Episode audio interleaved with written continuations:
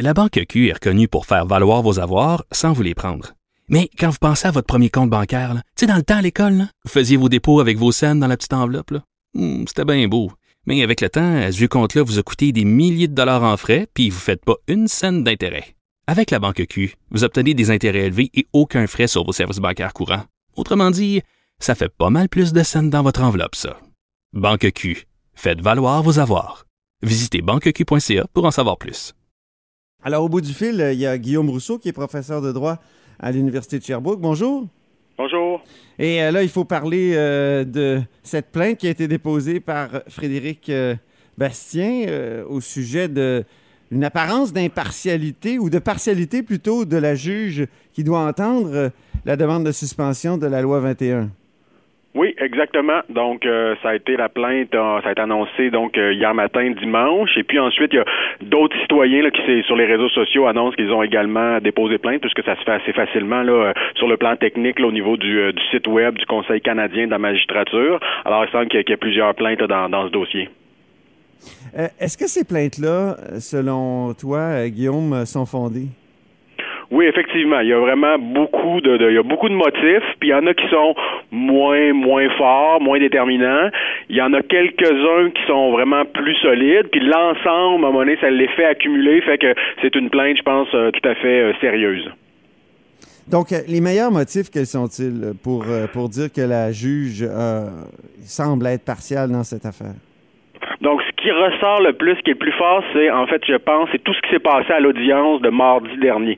Donc, le 26 novembre, ce sont euh, les plaidoiries qui se sont déroulées. Et à ce moment-là, euh, la juge Duval-Essler en particulier, également la juge euh, Bélanger, sont très, très durs envers les avocats du procureur général et beaucoup, beaucoup, beaucoup, beaucoup moins durs envers les avocats des appelants. Donc, ça, en, ça, en soi, c'est pas suffisant, mais donc, ça vous donne le contexte.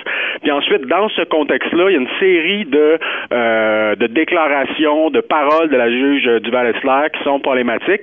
La plus problématique, je pense, c'est le moment où euh, la juge dit, ben dans le fond ici, il y a d'un côté les droits fondamentaux, parlant donc entre autres des, femmes voilées. La juge Duval-Essler revient souvent sur la, question des femmes voilées. Donc elle dit d'un côté il y a ces, femmes voilées qui ont leurs droits fondamentaux, et de l'autre côté il y a une loi qui vise à répondre à un problème d'allergie visuelle des gens qui ont des allergies visuelles aux signes religieux. Alors la façon qu'elle présente ça, c'est comme si l'opinion derrière la loi 21 est absolument digne d'une allergie, donc quelque chose qui relève de la maladie davantage que de la euh, que de la raison rationnelle. Et quand on sait qu'en fait l'argument derrière derrière la loi, c'est la liberté de conscience, c'est le même argument qui a été plaidé dans dans mouvement laïque et que mouvement laïque avait perdu devant la cour d'appel mais gagné devant la cour suprême. Vous vous souvenez, c'est l'affaire de la, la, prière à Saguenay. Donc il y avait quelqu'un qui dit ben moi quand je vois mes mes conseillers municipaux faire une prière là, ça ça, ça me dérange et je suis mal à l'aise là-dedans. Et la cour suprême a dit effectivement, c'est une question c'est une atteinte à la liberté de conscience et au droit à l'égalité de cette personne-là qui n'attend pas de, euh, de religion chrétienne, là, se, se, se sent brimé là-dedans. Et c'est le même argument, en fait, dans le cas de la loi 21. Ensuite, on peut trouver que c'est un petit peu moins fort dans ce contexte-là ou plus fort, peu importe, mais c'est vraiment le même argument de dire, ben, la personne qui a en face d'elle un fonctionnaire en autorité avec signe religieux, ben, cette personne-là, la bénéficiaire de services, se sent brimée dans sa liberté de conscience, son droit à l'égalité. Donc, c'est droits fondamentaux contre droits fondamentaux. Ensuite, on peut penser que le contexte fait que tel droit fondamental, par exemple celui des, des femmes voilées, devrait l'emporter. Là, ça, ça peut se débattre, mais, mais c'est des droits fondamentaux contre des droits fondamentaux. Ça, ça m'apparaît indéniable. Et elle, elle présente ça pas comme ça, mais comme des droits fondamentaux contre des allergies visuelles. Alors, la juge, c'est comme si elle avait déjà décidé. Là. Elle n'est pas dans une optique. Le, test, c'est un peu de dire faut que la juge ait pas décidé d'avance. faut pas qu'elle ait préjugé de la cause. En, cette matière-là, il, il, doit avoir un code de déontologie, tout ça. Euh? Oui, effectivement. Donc, il y, a, il y a des principes de de, déontologie, il y a la règle de, bon, de l'impartialité dans la jurisprudence, qu'il y, a un droit garanti euh, au niveau d'avoir un euh, droit à l'impartialité et tout. Euh, puis effectivement, généralement, le test, c'est ce qu'on se pose comme question, c'est une personne raisonnable, bien informée, Donc, par exemple, on peut penser à M. Bastien, on peut penser que c'est quelqu'un de raisonnable, de bien informé. Est-ce qu'une personne raisonnable, bien informée, aurait une crainte raisonnable de partialité? Donc, il ne s'agit pas de se demander si la personne paranoïaque euh, penserait que, le juge est, partial. Évidemment, c'est pas ça le test. C'est vraiment la personne raisonnable. Puis là, on regarde ces, ces, différentes, euh, ces différents éléments-là. Puis il faut que le juge n'ait pas préjugé de la cause. Fait qu'on, faut pas qu'on ait l'impression qu'il avait déjà décidé avant d'entendre les plaidoiries. Il faut que le juge soit ouvert aux arguments des différentes parties. Et c'est là que, dans la, de manière générale, peu importe ce que Maître Quentin, du, procureur général qui défendait la loi, disait, toujours la juge, jamais, le, laissait même pas finir ses phrases. Souvent, il y a, beaucoup, beaucoup d'extraits des, des, enregistrements où Maître Quentin tente d'amener un argument, les juges le coupent, systématiquement le coupent. À un moment donné, Maître Quentin, même, il, lève la voix par-dessus les juges qu'il coupe tellement euh, il passe son temps à se faire couper. Fait que tout ça crée vraiment un, contexte où on peut douter vraiment que, les juges euh, étaient à l'écoute n'avaient pas de, préjugés. Mais pour répondre plus précisément à votre, question, il existe effectivement un document qui reprend les, les principes de déontologie applicables aux juges de nomination euh, fédérale. Puis, euh, on parle effectivement d'apparence d'impartialité. Donc, il ne suffit pas que le juge soit impartial, il faut qu'il paraisse impartial.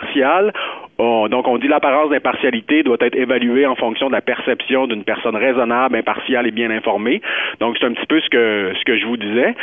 Puis, dans ce document-là, on a aussi l'extrait suivant que je que je vous lis, donc dans le, le, document sur les principes de déontologie judiciaire applicables donc euh, aux juges de la cour d'appel, entre autres, on dit les juges s'abstiennent d'activités telles l'adhésion à un groupe ou à une organisation ou la participation à un débat public lorsque du point de vue d'une personne raisonnable, impartiale, bien informée, les activités en question mineraient l'image d'impartialité des juges relativement à des questions susceptibles d'être soumises aux tribunaux. Ah, cette juge-là va participer à Exactement. elle va faire une conférence devant un groupe qui est absolument contre ce, cette loi-là, la loi 21. Exactement. Elle est conférencière invitée dans un événement de financement d'un groupe opposé à la loi 21. Donc, euh, puis, je comprends les gens qui disent ouais, mais vous savez, les juges, euh, ils participent à des événements comme ça, pour la promotion de, de l'accès à la justice et tout. Je veux bien, mais là, c'est autre chose.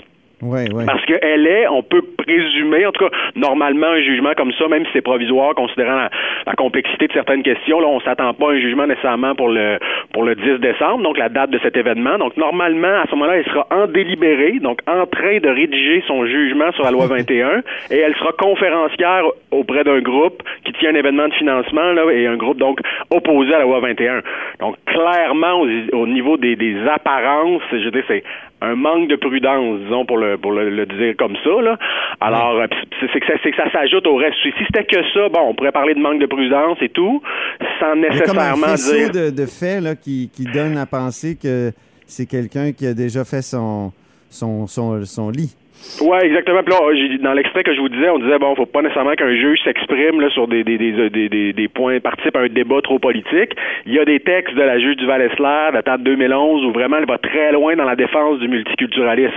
Puis pas seulement de dire ben voici la jurisprudence. Ça c'est un peu normal parce que c'est c'est la loi du pays d'une certaine façon. Ça a été euh, introduit dans la charte des droits, bon contre la vie du Québec bien sûr, mais c'est la loi du pays le, le multiculturalisme.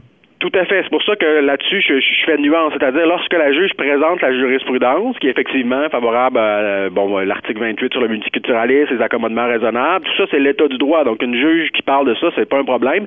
Mais disons que dans le, document en question, il y a certains extraits où elle fait plus que nous parler de la jurisprudence. Il y a quelques phrases où vraiment elle va plus loin. Elle nous dit, par exemple, euh, je, donc je vous cite l'extrait d'un document signé par la juge en 2011. Elle nous dit, le discours sur les conséquences négatives sur le, du multiculturalisme ne peut mener nulle part. Fin de la citation.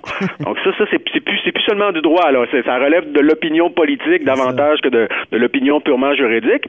Encore là, cet extrait-là, à lui seul, n'est peut-être pas suffisant pour, euh, pour parler de, de, partialité, de récusation, mais ça s'ajoute à tout le reste, dont vraiment, le, je pense que la, la, la, goutte qui fait déborder le vase, comme on dit, c'est la question des allergies visuelles. Euh, ouais. Euh, tu as été conseiller pour le gouvernement sur la loi 21, donc c'est sûr que tu as, aussi un, regard un peu partial là-dedans.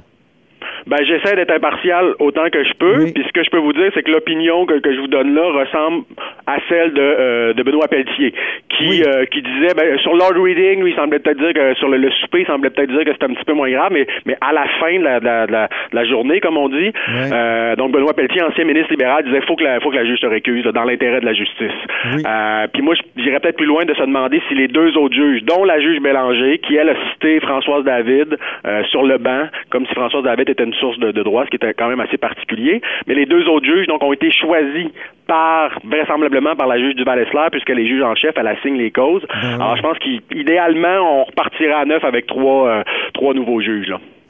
Merci beaucoup, Guillaume Rousseau, professeur Merci de droit à l'Université de Sherbrooke. Merci. À bientôt. Merci.